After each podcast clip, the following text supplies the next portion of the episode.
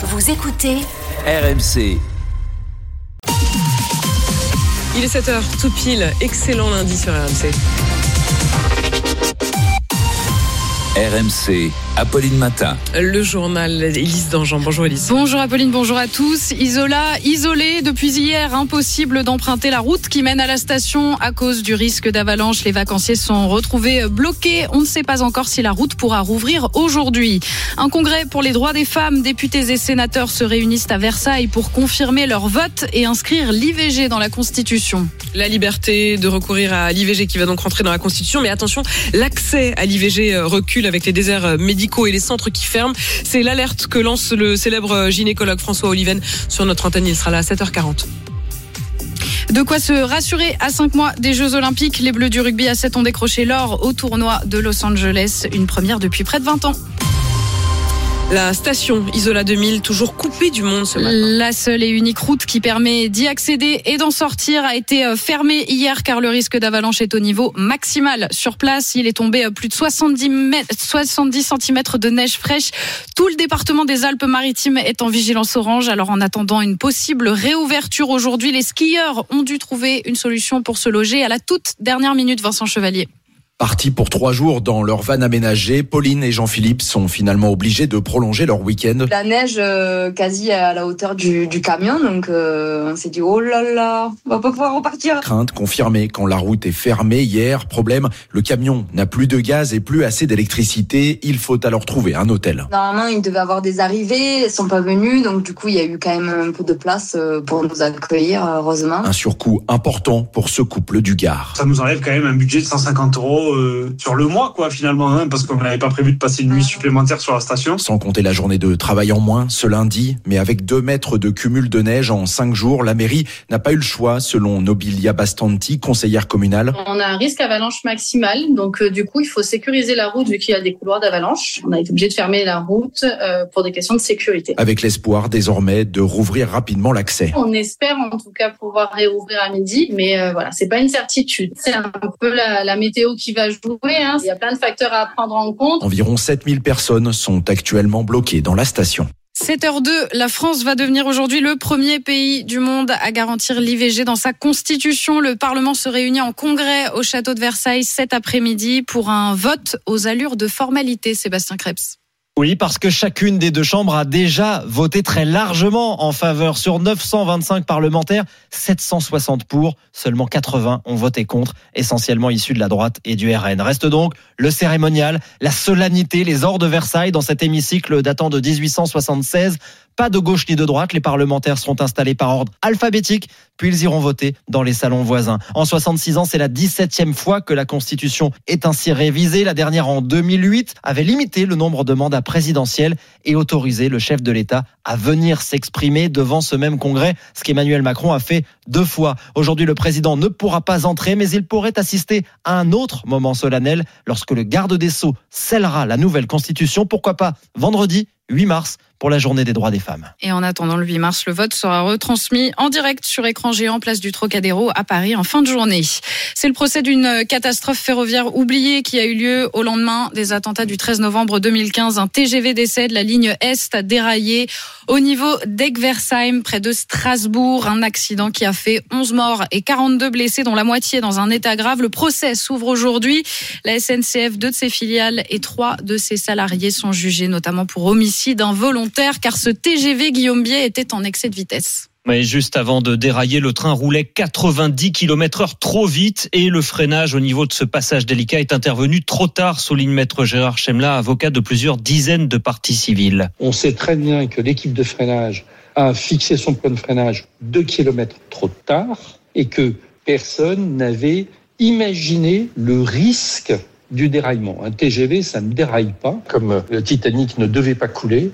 Eh bien, c'est ça qui fait l'accident. Bilan 11 morts et 42 blessés, parmi lesquels des familles de cheminots qui étaient à bord. Alors, l'un des conducteurs qui sera jugé ne veut pas être tenu pour seul responsable, insiste son avocat, maître Philippe Sarda. Il est encore aujourd'hui très, très affecté par le drame. Donc, il a une, une vraie forme de responsabilité, peut-être même de sentiment de culpabilité. Or, son rôle était d'appliquer la consigne. Il l'a parfaitement fait. Or, c'est la consigne qui était mauvaise. La préparation, les conditions de cet essai seront donc au cœur de ce procès pour établir les responsabilités dans cette catastrophe. Une cellule d'urgence mise en place aujourd'hui aux Andelys dans le département de l'Eure où l'émotion est toujours très vive après l'accident d'un autocar qui transportait une colonie de vacances dans lequel une adolescente de 15 ans est décédée. Selon les premiers éléments de l'enquête, le chauffeur se serait assoupi. Il ne présentait aucune trace d'alcool ou de stupéfiants. Le salon de l'agriculture a fermé ses portes hier soir et c'était une édition particulièrement mouvementée, mais la fréquentation reste solide. 603 000 visiteurs, soit une légère baisse de 2% par rapport à l'an dernier et il s'est terminé dans un climat beaucoup plus apaisé. Mais attention à ne pas croire que la mobilisation est finie, prévient le patron de la FNSEA, Arnaud Rousseau. Sur le plan politique, les choses ne sont clairement pas terminées. D'ailleurs, euh, le président de la République nous a donné rendez-vous euh, dans quelques dizaines de jours, ce qui montre que le sujet est toujours sur la table. Beaucoup d'annonces qui ont été faites. Maintenant, le sujet pour nous, c'est de les rendre concrètes pour qu'elles puissent être visibles dans les exploitations. Les braises sont brûlantes. Certains départements prévoient la semaine prochaine de, de continuer à avoir des, des, des manifestations. Rien n'est rien n'est fini. Chaque département garde l'initiative de pouvoir faire un certain nombre d'actions parce qu'encore une fois, les tensions ne sont pas les mêmes en fonction du territoire. Mais penser que d'ici 15 jours tout s'achèvera est une erreur. Ce sera pas le cas. Dans le sud-ouest, les agriculteurs ont décidé de lever le barrage qu'ils tenaient depuis près de deux semaines. Sur l'A62, la circulation a rouvert hier soir dans les deux sens entre Bordeaux et Toulouse. La colère ne quitte pas toutes les routes. Les taxis se mobilisent une nouvelle fois aujourd'hui, toujours pour dénoncer la nouvelle tarification de l'assurance maladie pour le transport sanitaire. L'aéroport de Toulouse est bloqué depuis 6 heures ce matin et à partir de 8 heures, ça va coincer sur le périphérique parisien et à la sortie de l'autoroute Nîmes-Ouest. Il est 7h06. Les Bleus ont décroché l'or cette nuit en rugby à 7. Ils ont battu la Grande-Bretagne 21 à 0 en finale du tournoi de Los Angeles, l'étape américaine du World Sevens. Winnie Claret, vous êtes euh, l'envoyé spécial d'RMC sur place. Ce titre, c'est une première depuis 2005 et c'est de bon augure pour les Bleus d'Antoine Dupont à 5 mois des JO.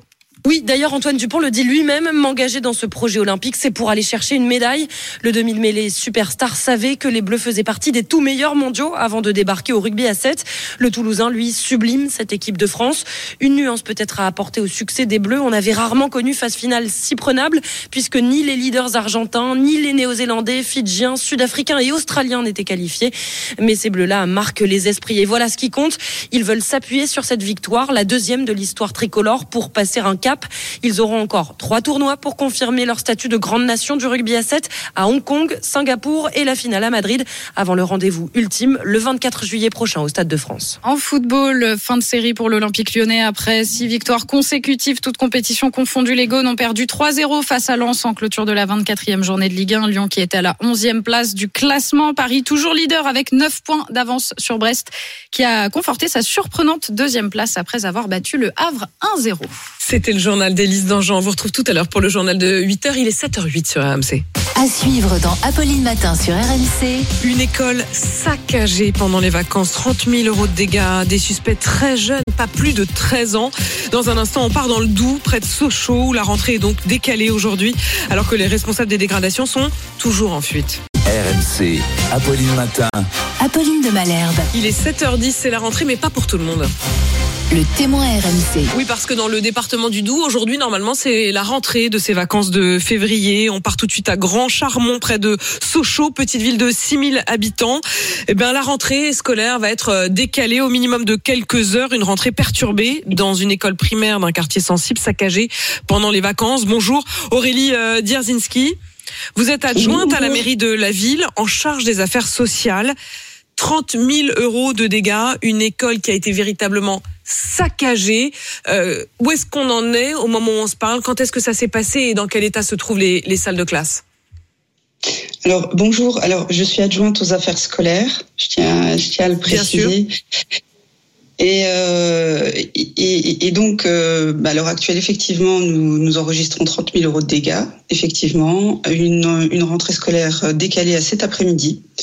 Euh, ce, matin, ça laissera place à une, à une réunion, une grande réunion de coordination avec les services de l'État, donc euh, sous-préfecture, euh, également le procureur de la République, les parents d'élèves euh, élus, pour effectivement mettre en place, je l'espère, un plan d'action, un plan d'action bah, en tout cas, et puis apporter des réponses aussi euh, à nos questionnements.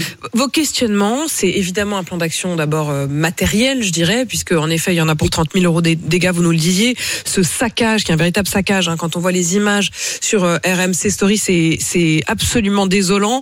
Les classes vont sans doute pouvoir euh, rouvrir après un, un, un, un ménage plus plus, mais la cantine elle-même ne pourra pas rouvrir parce que le matériel ne permet pas, au moins pendant les prochains jours, de, de pouvoir cuisiner pour les enfants. Vous dites on a des questions. Ce questionnement, il est aussi sur le fond. Qui qui a fait ça? Euh, Comment vous expliquez? Et, et dans quel état d'esprit se retrouvent du coup les profs?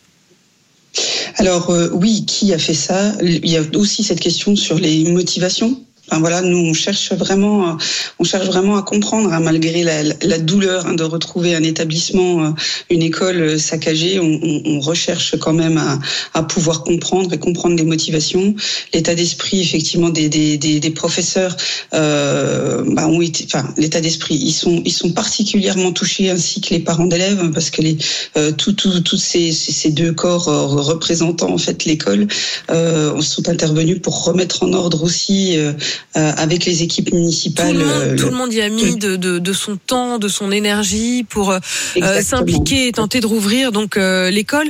ce qui est assez dramatique dans cette histoire, c'est aussi l'âge de ceux qui ont saccagé.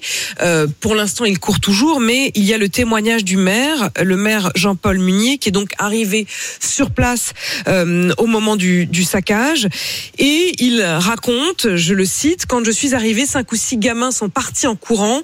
Certains devaient sûrement être scolarisés en CM2, ils n'avaient pas plus de 13 ans. Oui, oui, oui. Alors c'est effectivement sa déclaration.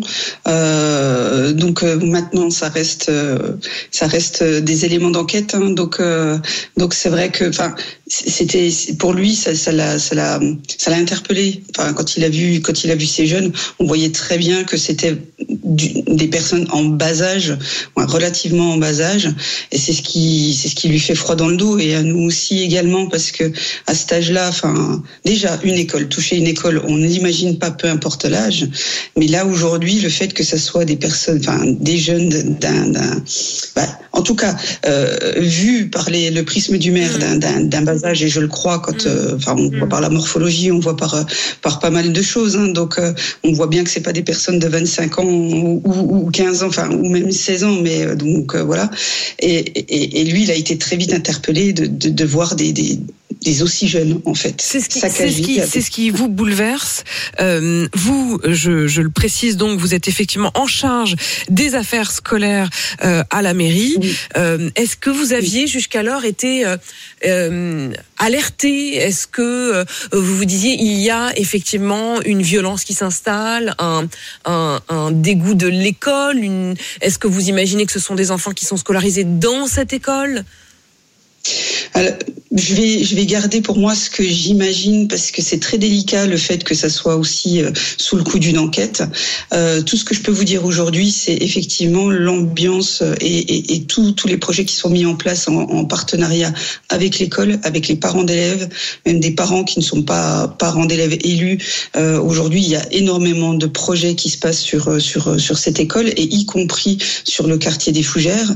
D'autant plus, c'est ce qui nous fait que nous, on est, on est assez euh, on, on, est assez surpris, voire euh, enfin, surpris et encore sidéré de, de, de voir qu'il y a une telle introduction dans l'école et il y a de tels dégâts qui soient, qui soient opérés. Parce qu'il y, a tellement de choses, de projets qui se passent au travers cette école et qui rayonnent ça sur le. Sur ça vous décourage? Non, non, non, ça nous que ça nous décourage pas, bien au contraire. Et d'ailleurs, hier, j'ai participé à un rassemblement qui a été à l'initiative de, de, citoyens et de citoyennes devant l'école à 14 heures, enfin, hier à 14 heures, qui encore une fois montrait que et qui affirmait encore une fois qu'on ne lâchera rien. Euh, les on, parents on sont, laisse... les parents sont mobilisés, les professeurs sont mobilisés, les élus comme vous sont mobilisés. Un, un dernier mot quand même. Euh, vous êtes adjointe à la mairie de la ville. Est-ce que au moment où on se parle il n'y a donc toujours pas eu d'interpellation.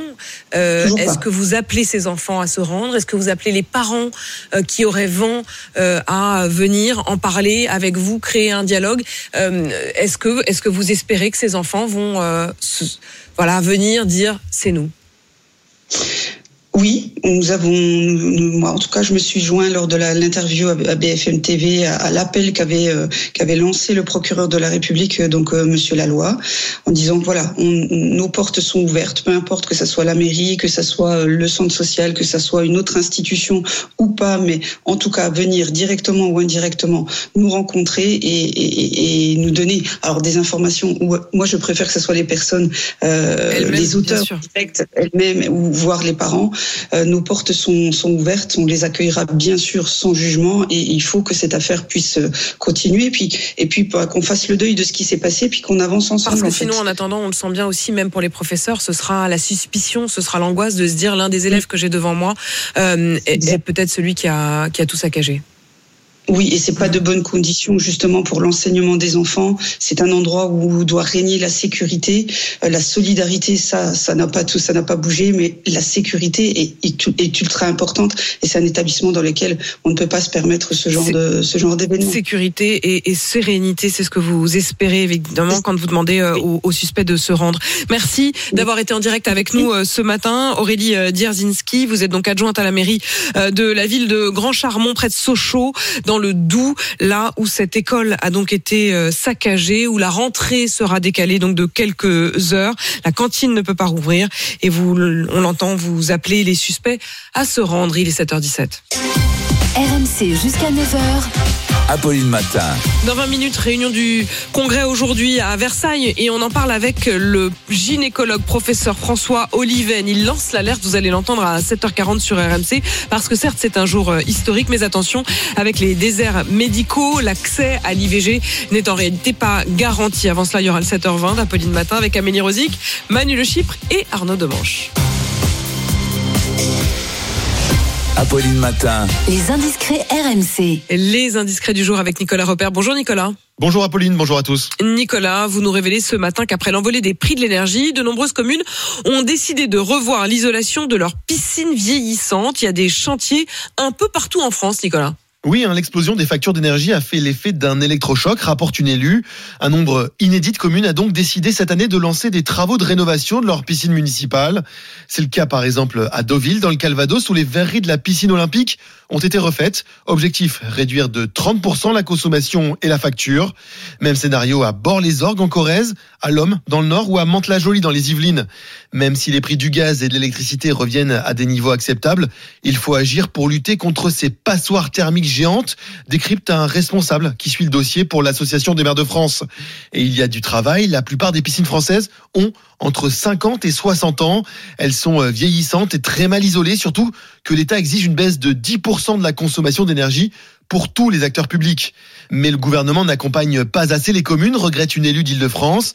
Elle réclame un plan Marshall pour les piscines pour permettre aux villes les moins riches d'investir elles aussi dans des travaux coûteux. En plus des rénovations, plusieurs municipalités ont décidé de baisser la température de l'eau et de l'air. Cela permet de réduire mécaniquement la consommation d'énergie, mais cela fait parfois aussi fuir les nageurs. Exemple, à Aurillac, dans le Cantal, la fréquentation de la piscine publique a baissé de 6% l'an dernier. Les coulisses de l'actu signé ce matin. Nicolas Repère. Merci Nicolas. RMC, Apolline Matin, le 7h20.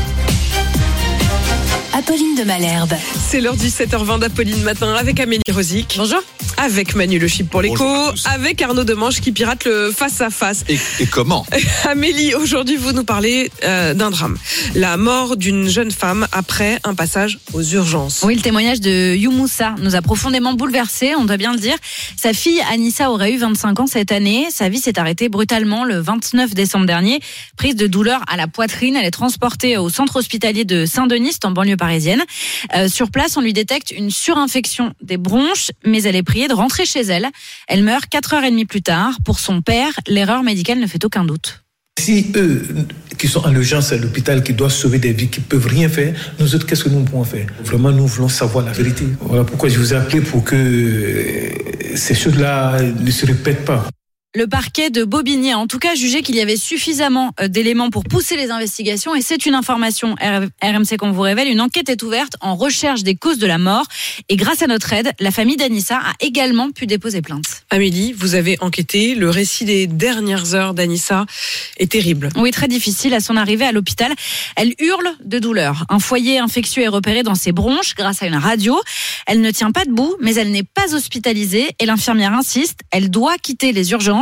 Anissa appelle donc sa petite sœur, Maïmouna. Je vois ma sœur en train de cracher du sang. Je vois l'infirmière, je lui demande euh, pourquoi elle est dans cet état-là. Euh, L'infirmière me dit euh, ils ont donné une ordonnance avec un médicament et qu'elle doit le continuer. Moi je dis mais je peux pas rentrer avec elle, elle est en train de cracher du sang. Et pourtant, là encore, euh, le personnel ne veut rien entendre. La sécurité doit même intervenir pour convaincre Maïmouna euh, d'emmener sa sœur et de libérer la place. Elle crachait du sang de plus en plus. Elle avait mal, elle souffrait. Je la dépose euh, chez sa mère et du coup je pars et à mon retour, euh, elle était partie donc elle est décédée 4h30 après l'hôpital. Avec euh, Solène Leroux, nous nous sommes procuré le rapport d'autopsie et le dossier médical de la jeune femme. Le légiste a détecté une cardiomyopathie, une maladie génétique du muscle du cœur, qui aurait pu être diagnostiquée si elle avait eu des examens complémentaires. Amélie, que dit l'hôpital? Eh bien, la direction nous a rapidement répondu, il faut le préciser, et dit n'avoir rien à cacher. Elle exprime son soutien à la famille d'Anissa, mais elle refuse de commenter une enquête en cours, ce qu'on peut comprendre. Ce qui nous a davantage étonné en revanche, c'est que le directeur nous a appelé en personne pour expliquer qu'il ne répondrait à aucune de nos questions sur l'état de ces urgences, le rythme, la pénurie des soignants et l'impact sur la prise en charge euh, des soignants. Pas de chiffres, alors que la saturation du centre hospitalier de Saint-Denis est régulièrement dénoncée par le personnel, notamment par le chef des urgences qu'on entend régulièrement chez nos confrères euh, de BFM TV. Nous, en tout cas, nous continuerons euh, d'accompagner la famille d'Anissa dans la recherche de la vérité. Vous l'avez bien compris, euh, ce n'est pas terminé et vérité judiciaire à minima, il y aura. Comment vous expliquez, pardon, hein, mais Mm. vous dites il nous a appelé exprès pour nous dire ça. Vous, vous, vous, vous subodorez quelque chose vous... Euh, Alors, ce qu'il nous a dit clairement, c'est qu'il ne souhaitait pas répondre à nos questions sur les chiffres des urgences parce qu'il avait peur que ça fasse le lien avec la mort d'Anissa. Voilà. Ce que je peux entendre, euh, mais. Mais effectivement, En c'est notre rôle à nous. C'est notre rôle d'émettre des hypothèses et c'est en tout cas l'hypothèse que formule aussi la famille d'Anissa et qu'il faut vérifier, mais qu'on n'a pas pu vérifier. Et on pense bien sûr à la famille d'Anissa et on continue à l'accompagner. Travail d'enquête remarquable bien sûr par euh, Amélie et toute son équipe, comme la famille d'Anissa. Vous connaissez le chemin. RMC avec vous, rmc.fr. Euh, on passe à l'écho, Manu, et on entend très souvent l'expression livrer des armes à l'Ukraine. Faut bien les payer, évidemment. Vous avez les chiffres. Et oui, puisque la France a dévoilé hier le coût et la liste des équipements livrés à l'Ukraine depuis le début de la guerre, sans doute, sans doute en réaction euh, aux critiques qui reprochent à la France de ne pas en faire assez pour aider donc euh, l'Ukraine. Critique que formule par exemple l'Institut de Kiel, qui est un institut allemand qui est euh, réputé pour finalement recenser toutes les dépenses militaires et qui classe la France avec 700 millions d'euros d'aide seulement, très loin derrière l'Allemagne et ses 17 milliards d'euros d'engagement de guerre en deux ans. Alors cette liste, elle est très détaillée, ça va du très lourd, hein, tout ce qui est artillerie, par exemple les 30 canons César, les 10 véhicules blindés euh, AMX, jusqu'aux équipements euh, individuels, 6200 casques, 6500 gilets pare-balles, 3700 trousses de premier secours, 445 paires de jumelles à vision nocturne. Et tout ça, ça représente donc combien? Eh ben, euh, 2,6 milliards d'euros d'équipements euh, militaires, 1,2 milliard euh, donnés à la Facilité européenne pour la paix, ce qui fait un peu moins de 4 milliards, euh, sans compter la formation de 10 000 soldats euh, ukrainiens. Alors la- la- la- l'armée dit bah, que ça répond à trois critères. Un, d'abord, quand la France livre, elle livre des capacités complètes, c'est-à-dire les matériels avec les munitions, la formation, la maintenance des équipements, et puis évidemment euh, sous contrainte de ne pas fragiliser nos armées et d'éviter euh, une dangereuse euh, escalade. Si on reprend quand même hein, l'institut euh, de Kiel et son classement qui fait référence, les États-Unis euh, auraient dépensé 42 milliards d'euros euh, de dépenses militaires pour l'Ukraine, l'Allemagne 18, le Royaume-Uni 9, la France ferait autant que des pays comme la Suède et le Canada par exemple. 7h27, Arnaud Demanche. Mon invité ce matin, c'est Michel-Édouard Leclerc. Non, c'est l'autre. Qu'est-ce qu'on a, fait ce Euh, week-end, la, la régie, dites donc? On s'est un peu peinté, hein. Michel-Édouard Leclerc qui vient à l'instant de nous envoyer ce SMS. C'est bon? Ils sont partis, les agriculteurs. Il n'y a pas un éleveur qui est caché dans les buissons de votre immeuble, vous êtes sûr? Non, c'est bon, Michel Edouard. Tu peux venir. Il y en a plus. Oui, on l'a pas vu au salon de l'agriculture, Bah hein. Michel Edouard Leclerc. hein. Là, il a, je crois qu'il a vécu 15 jours dans une chambre froide d'hypermarché à Landerneau pour pas croiser d'agriculteurs en colère. Il s'est nourri uniquement de poulets ukrainiens congelés. Faudra lui filer un petit café avant l'interview. hein. Par contre, Michel Edouard Leclerc s'est faillité avec Emmanuel Macron. Mm. Et il a dénoncé un coup de com au sujet de son grand débat sur l'agriculture. Il a dit que c'était une initiative foireuse, eh ben dites donc, portée par des débiles légers qui n'y connaissent rien au service d'un incompétent mégalomane. Non, il n'est pas allé jusque-là. même. On l'entendait, ça, l'en- mais- Non, non, on l'entendait en filigrane. Mais il a clashé quand même, quoi. En fait, on le savait pas, mais Michel-Édouard Leclerc, c'est le booba de la grande distribution. Il va débarquer à 8h30 dans votre studio torse nu, avec des lunettes de soleil et tout le collier du manège à bijoux là autour du cou, prêt à en découdre. Donc le boss du groupe Leclerc va nous expliquer comment bah, il va satisfaire ses clients maintenant. Dis donc, attention, hein, la dernière fois que vous avez interrogé un invité sur ses clients, c'était Dominique de Villepin. Il n'était pas content. J'espère que Michel Edouard sera plus souple. Michel Edouard Leclerc, qui sont vos clients? Est-ce qu'on peut vous demander leur nom? Euh, ouais, je veux bien, mais il y en a 20 millions, quoi. Donc, euh, alors il y a Yvette Leroux à La Rochelle, Marc Toba à Tour-la-Ville, la famille Varnier à Beauvais. Là, ça va être court, 25 minutes d'interview, hein, s'il est plus transparent que Villepin. Rendez-vous à 8h30. On va avoir le cœur. À tout à l'heure avec Michel-Édouard Leclerc. Et puis vous, on vous retrouve évidemment avant cela à 8h20. Il est 7h29. À tout de suite pour la météo de journal. Je vous demande pardon, on est en retard. Il est 7h32. RMC, Apolline Matin. Le journal de Thibaut Texer. Bonjour Thibaut. Bonjour Apolline, bonjour à tous. Les Andelys, commune meurtrie après la mort d'une jeune fille de 15 ans dans un accident de car qui transportait des enfants en direction d'une colonie de vacances. 12 autres personnes ont, ont été blessées. La colère des taxis ne retombe pas opposée à la nouvelle tarification du transport sanitaire. Des milliers de chauffeurs ont prévu de se rassembler dans plusieurs villes ce matin pour des opérations escargot. Il pourrait être jusqu'à 2000 sur le périphérique parisien.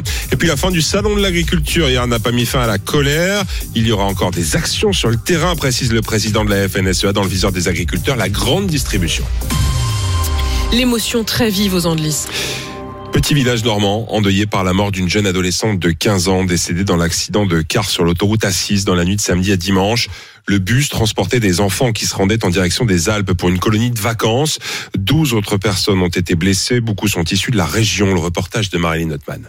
Dès que les portes du van s'ouvrent, trois victimes en sortent, encore sonnées. L'une d'elles, le bras en écharpe, s'empresse d'aller enlacer ses proches. Mais toutes ne sont pas encore revenues car toujours à l'hôpital. C'est le cas de la maman de Mathieu, grièvement blessée. Ma mère, ça fait plus de 30 ans qu'elle encadre la colo. Moi, j'ai vu le bus se garer là. On se dit au revoir, euh, elle part. Et de se dire que j'aurais pu perdre aussi ma maman. Mais je pense beaucoup plus à la famille. La petite fille qui est décédée, 15 ans, c'est jeune. Pour ceux qui restent, c'est euh, c'est terrible. Au bout du fil, il n'a pas osé lui dire qu'une des adolescentes avait été tuée dans l'accident. De savoir ça, ça va l'anéantir. Tellement d'années qui partent ensemble. Tout le monde se connaît, on est une petite ville. Cet après-midi, il se rendra à la cellule d'écoute psychologique dans la salle des fêtes. Ici, les habitants sont sous le choc. La fille d'Aurélie redoutait que l'une de ses camarades soit dans l'autocar. La tragédie reste euh, forcément forte, hein, parce qu'il s'agit d'enfants. hein. Mathis, lui, encadre des sorties avec des jeunes de cette commune. Je sais pas comment j'aurais réagi. On s'attend pas forcément à ces euh, moments-là. Des fois, des traumatismes comme ça, ça peut rester plusieurs années.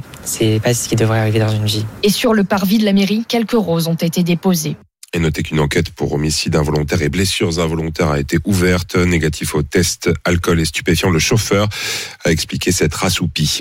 La France sera ce soir le premier pays au monde à inscrire l'IVG dans sa constitution. Députés et sénateurs se réunissent en congrès ce lundi à Versailles pour entériner ce droit.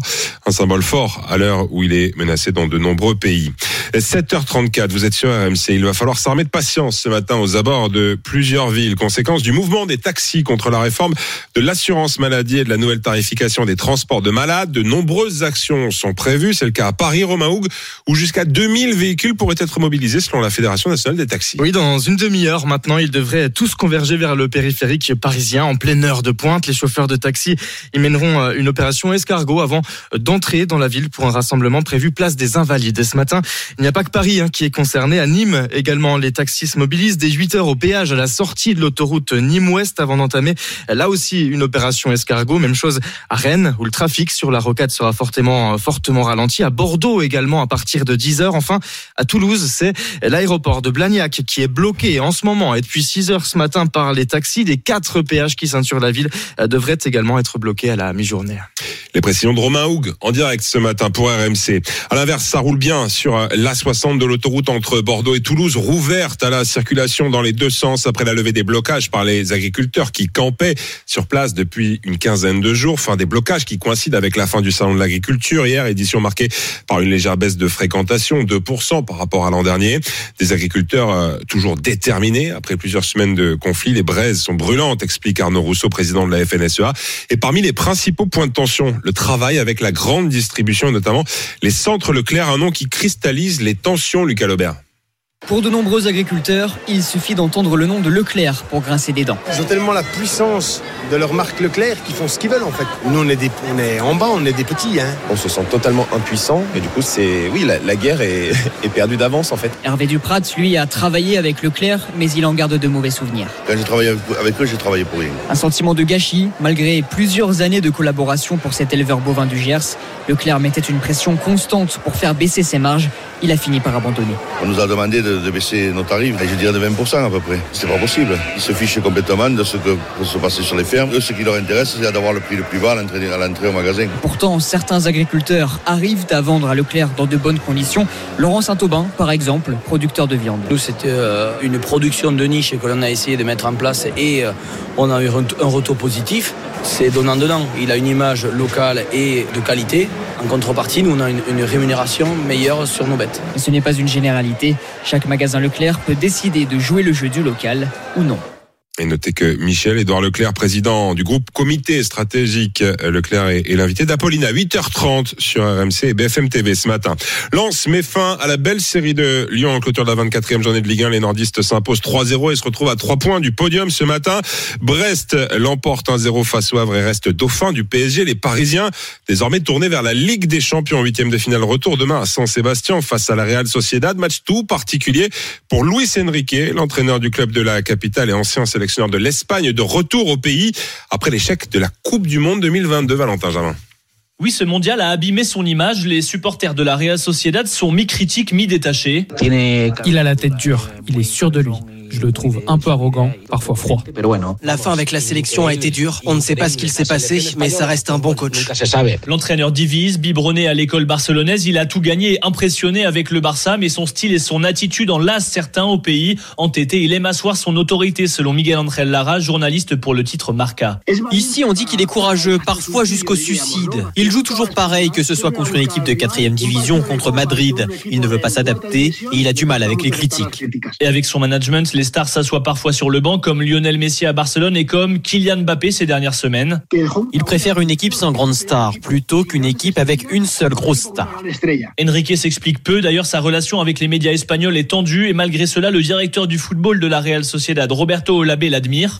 C'est un leader. Il sait mener des projets, motiver. Ce qu'il a fait ici, c'était extraordinaire. Luis Enrique est un grand coach.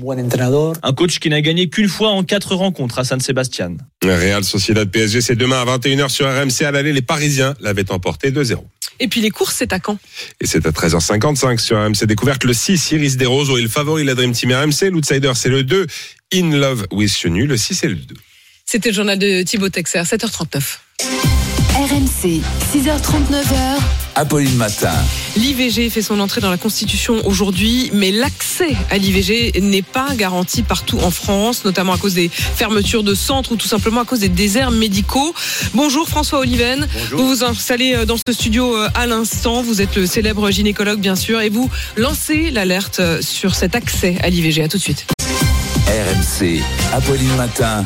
Apolline de Malherbe. Il est 7h42, vous êtes bien sur RMC. L'invité du jour.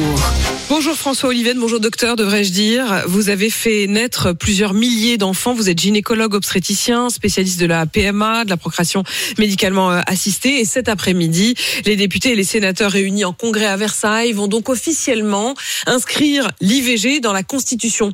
Mais dans les faits, dans la pratique, dans le quotidien, dans le quotidien des cabinets de gynécologues, dans le quotidien des maternités, est-ce que ça va vraiment changer quelque chose? Ben, je ne crois pas que ça va changer quoi que ce soit. Ce qui est bien dans cette inscription, c'est que en cas de changement de majorité politique, ça sera compliqué quand même de revenir sur l'autorisation de, l'IVG. On voit ce qui se passe par exemple dans un pays comme les USA où ça paraissait invraisemblable il y a 15 ans euh, que l'IVG soit interdite et là ça semble possible si Trump passe au pouvoir. Donc pour ça c'est bien, mais c'est vrai que c'est constitutionnel, mais s'il y a plus de gynécologues pour faire des IVG, ça change rien. Il y aura un problème d'accès, le problème d'accès qui est aujourd'hui en fait. Le problème d'accès, c'est-à-dire qu'aujourd'hui, si euh, euh, une femme veut avoir recours à l'IVG, euh, ça reste un parcours du combattant. C'est plus compliqué. Il y a deux, je voulais donner deux chiffres. Il y a un chiffre qui est euh, le planning familial a dit qu'il y a environ 130 centres qui ont fermé en 15 ans, euh, 130 centres d'IVG. Et aujourd'hui, il y a à peu près 30% des femmes qui veulent une IVG qui la font hors de leur département de résidence. Donc vous vous rendez compte, c'est une femme sur trois qui est obligée, obligée d'aller ailleurs parce que soit elle n'a pas accès, soit les délais sont longs, c'est aussi un problème. S'il n'y a pas beaucoup de médecins, ça peut se faire, mais c'est des délais longs. Donc c'est ce qui, ce qui est important, c'est quand même d'essayer de parallèlement de sécuriser l'accès et donc euh, les praticiens. Et vous savez quoi, euh, François Oliven, on va faire un tour par le 32-16. On a un auditeur un peu particulier ce matin puisque euh, vous êtes très emblématique. Bonjour euh, Reynald.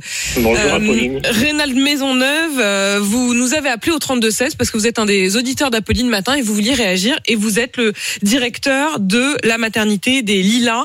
Elle est euh, particulièrement emblématique, hein, cette maternité euh, qui est euh, juste à côté de, de Paris, euh, parce que régulièrement, elle a été menacée de fermeture pour des difficultés de moyens. Sur la question de l'accès à l'IVG, vous vouliez témoigner, vous, euh, Reynald où est-ce qu'on en est aujourd'hui? Est-ce que vous, dans tiens au Lila, vous avez les moyens Si une femme se présente aujourd'hui, qu'elle est dans l'urgence, vous pouvez répondre, vous pouvez, oui, euh, lui donner accès à l'IVG Alors, nous, nous avons les moyens, enfin très réduits, puisque nous avons seulement un médecin sur euh, la dizaine qui pratique les IVG. Et euh, aujourd'hui, euh, comme nous sommes un centre très militant, la patiente est prioritaire. Donc toute l'équipe se mobilisera, se mobilise pour euh, trouver une solution à cette patiente, puisque de plus en plus d'établissements en région parisienne euh, ne font plus les IVG.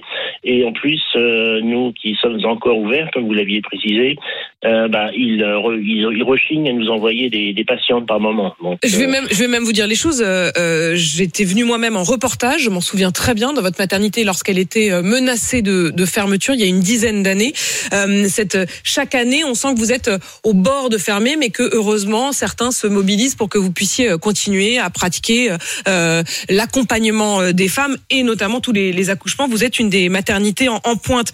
Euh, Reynald, vous dites j'ai un médecin sur mes 10 médecins qui pratiquent les IVG. Ça veut dire quoi? Ça veut dire que euh, il y a de moins en moins de médecins, vous le disiez à l'instant, professeur Oliven, qui pratiquent des IVG. C'est quoi? C'est une question de choix? C'est une question de moyens? C'est c'est- pourquoi?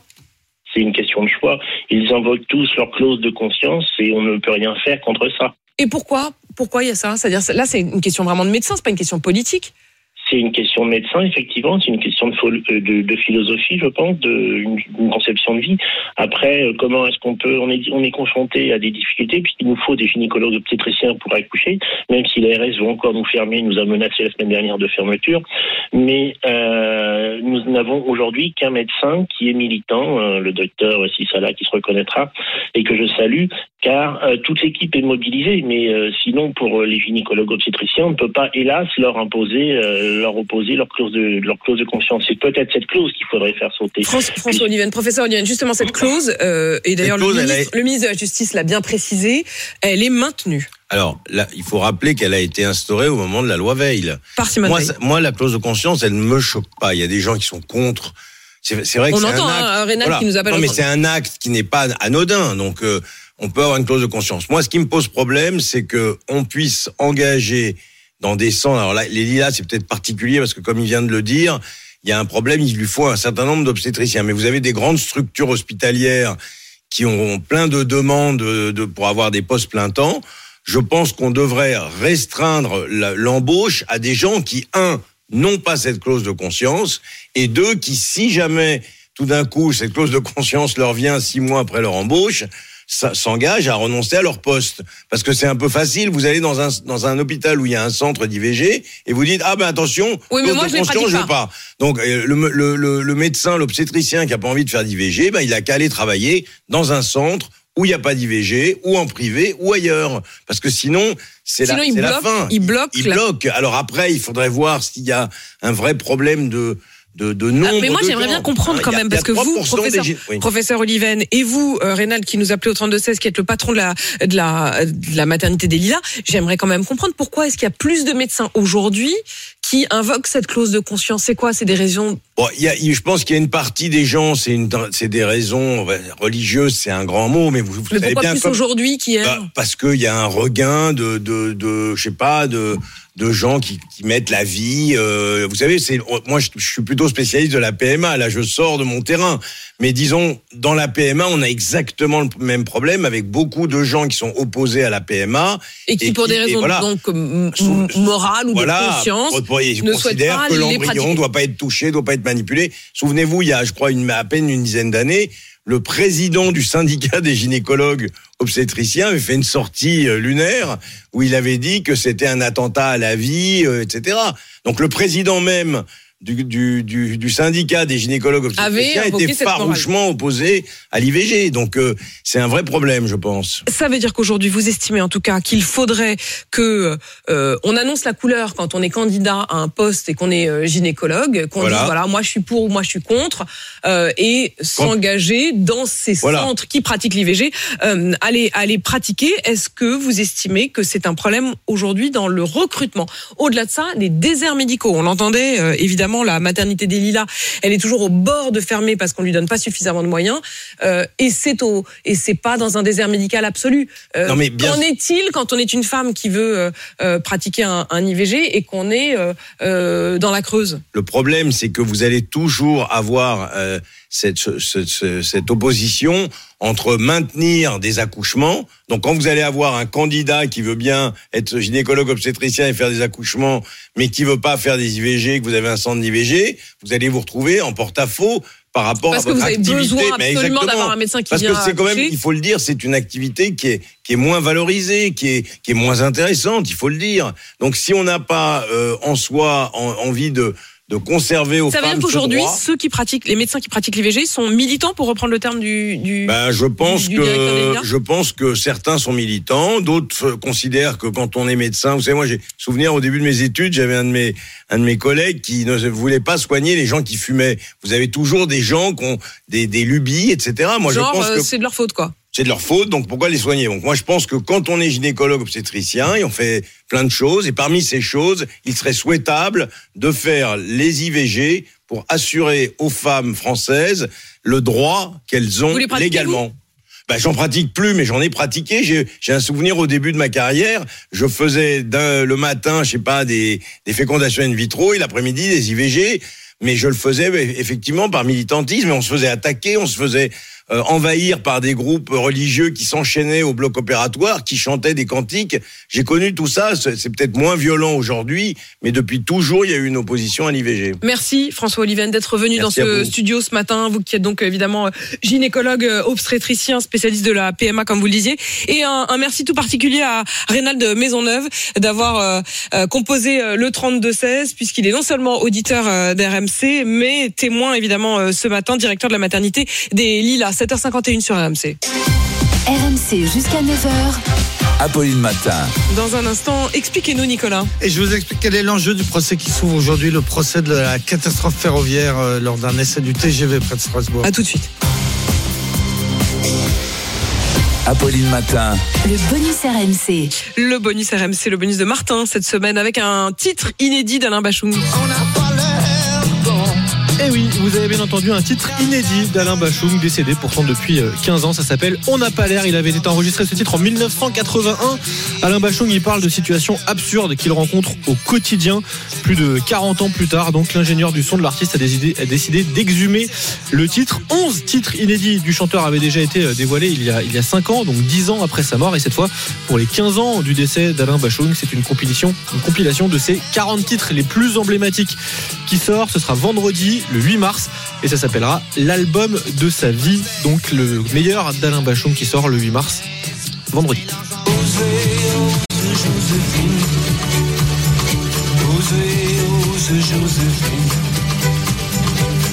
RMC. Apolline Matin. Il est 7h55, excellent lundi sur RMC. Expliquez-nous. Expliquez-nous, Nicolas. Le procès du plus grave accident ferroviaire de ces dernières années s'ouvre aujourd'hui. 11 personnes avaient été tuées en novembre 2015 lors d'un essai de la ligne TGV près de Strasbourg. Oui, l'accident avait eu lieu le samedi 14 novembre 2015 et la date est importante parce que c'était tout simplement le lendemain des attentats de Paris. La France était bouleversée par ce qui venait de se passer au Bataclan sur les terrasses et au Stade de France. La, la catastrophe ferroviaire était donc presque passée inaperçue. Aujourd'hui, ce procès, c'est l'occasion de, de sortir ce drame de l'oubli. La justice se donne le temps pour aller au fond des choses puisque les audiences vont s'étaler pendant dix semaines, donc jusqu'à la mi-mai au Palais de justice de Paris. Qu'est-ce qui s'était passé exactement? Alors c'était un essai de la nouvelle ligne à grande vitesse, le dernier tronçon du TGV Est qui devait entrer en service l'année suivante. Pour valider la ligne, on fait circuler des rames en survitesse, c'est-à-dire au moins 10% plus vite que la future euh, vitesse d'exploitation commerciale. Et en l'occurrence, ce jour-là, c'était même beaucoup plus. Parce qu'en réalité, plus le train d'essai va vite, plus cela conforte euh, les vitesses prévues. En l'occurrence, à Egversheim, le train devait rouler à 360 km heure le plus longtemps possible, puis freiner fortement pour aborder une courbe. Seulement, eh bien, il a freiné trop tard et il est arrivé dans la courbe à 265 km heure au lieu des 176 prévus, donc 90 km trop vite. Et ce qui devait arriver arriva.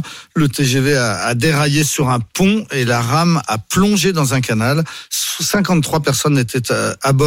On a compté 11 morts et 42 blessés, dont, dont 21 dans un état grave. Est-ce qu'on a compris finalement pourquoi le train avait freiné trop tard? Oui, tout simplement parce qu'il a suivi les instructions. Le point de freinage qui avait été indiqué au, au conducteur était trop loin. C'est en tout cas ce que vont défendre les, les parties civiles, les avocats de, des parties civiles qui vont défendre l'idée que, que la catastrophe était en fait écrite d'avance. D'autant que trois jours avant, le 11 novembre, un premier essai avait eu lieu. Les conducteurs avaient freiné à l'endroit indiqué et ils s'étaient fait très peur en arrivant beaucoup trop vite dans le virage. Mais cet incident n'était pas remonté. Au contraire, le rapport d'essai indiquait RAS, c'est un premier dysfonctionnement. Et puis le matin même du drame, un nouvel essai avait eu lieu, mais cette fois le conducteur, par erreur et sans s'en rendre compte, avait freiné plus tôt que prévu, 2 km plus tôt, si bien qu'il était arrivé dans la courbe à une vitesse euh, réduite, et il avait fait savoir qu'il n'y avait donc pas de problème et qu'il y avait même de la marge, ce qui n'était pas le cas. Deuxième dysfonctionnement. Le conducteur du TGV et le cadre qui l'accompagnait sont tous les deux dans le box des accusés,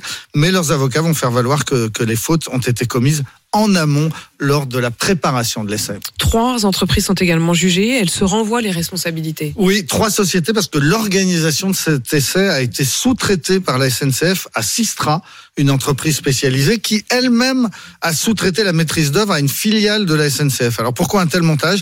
Eh bien tout simplement parce qu'une loi de 2014, donc un an avant, oblige la SNCF à externaliser certaines de ses opérations, comme par exemple les essais à grande vitesse. Résultat, eh bien trois sociétés se sont marchées sur les pieds et se sont ensuite rejetées les unes sur les autres les responsabilités. Le tribunal devra déterminer qui a fait quoi. Les débats risquent d'être très techniques.